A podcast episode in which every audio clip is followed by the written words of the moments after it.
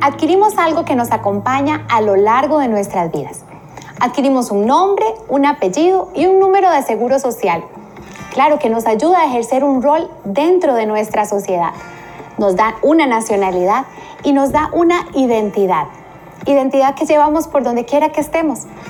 Nuestros padres al nacer nos dan su apellido nos dan su esfuerzo y nosotros lo mínimo que podemos tratar de hacer es ejercer un buen nombre para honrar a nuestros padres. Cuando estamos en las cosas de Dios y hemos entrado un poquito más profundo, también entendemos que tenemos una identidad espiritual, una identidad que nos fue dada a través de Jesucristo por nuestro Dios Padre Celestial.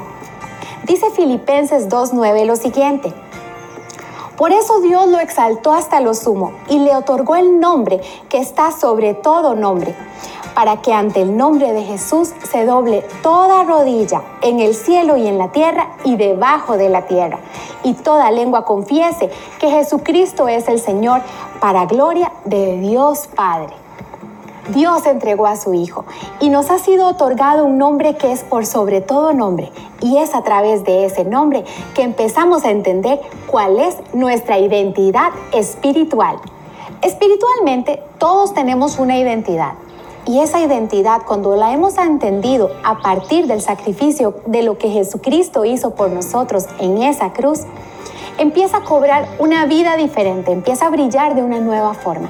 Veamos lo que dice Romanos 8:14. Dice lo siguiente, porque todos los que son guiados por el Espíritu de Dios son hijos de Dios.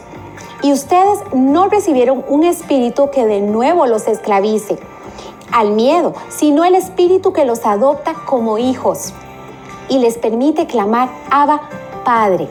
El mismo espíritu le asegura a nuestro espíritu que somos hijos de Dios.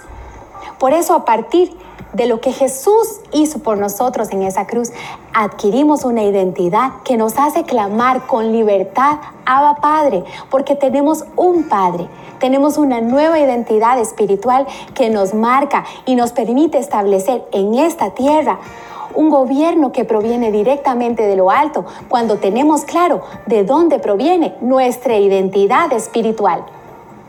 Romanos 8:17 nos recuerda en ese cierre maravilloso que somos hijos. Y si somos hijos, somos herederos de Dios y coherederos con Cristo. O sea, tenemos una herencia celestial en nuestras vidas cuando hemos entendido cuál es nuestra identidad espiritual. Esa identidad también se refuerza en el pasaje de Efesios 1:4, donde dice, en amor nos predestinó para ser adoptados como hijos suyos por medio de Jesucristo, según el buen propósito de su voluntad, para alabanza de su gloriosa gracia que nos concedió en su amado.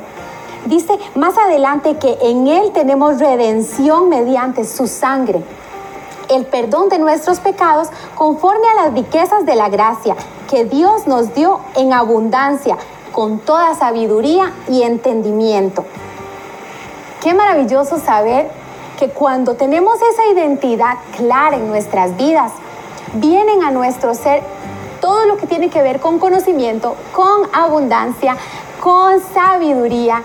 Qué importante. Muchas veces no sabemos quiénes somos en Cristo y no vivimos como hijos. En el momento que entendemos que somos hijos, empezamos a actuar como hijos.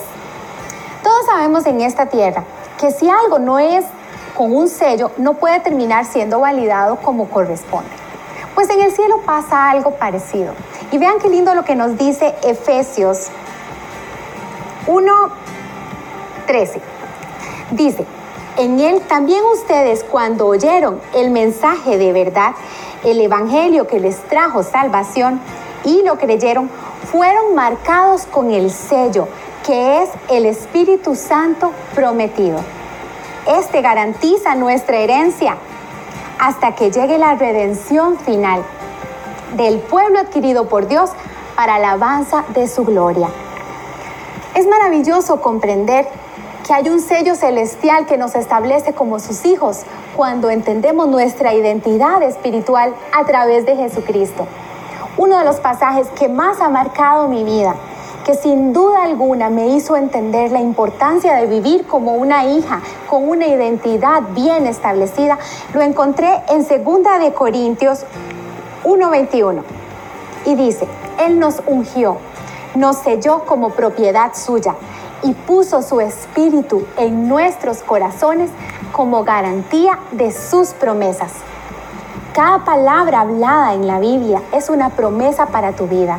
Y cuando entendemos que hemos sido sellados, ungidos y que somos de su propiedad, empezamos a vivir una vida que le honra, que honra a un Padre que nos envió a un Hijo para darnos identidad. Vivamos vidas para la alabanza de su gloria y disfrutemos de la identidad que ya fue dada a cada uno de nosotros.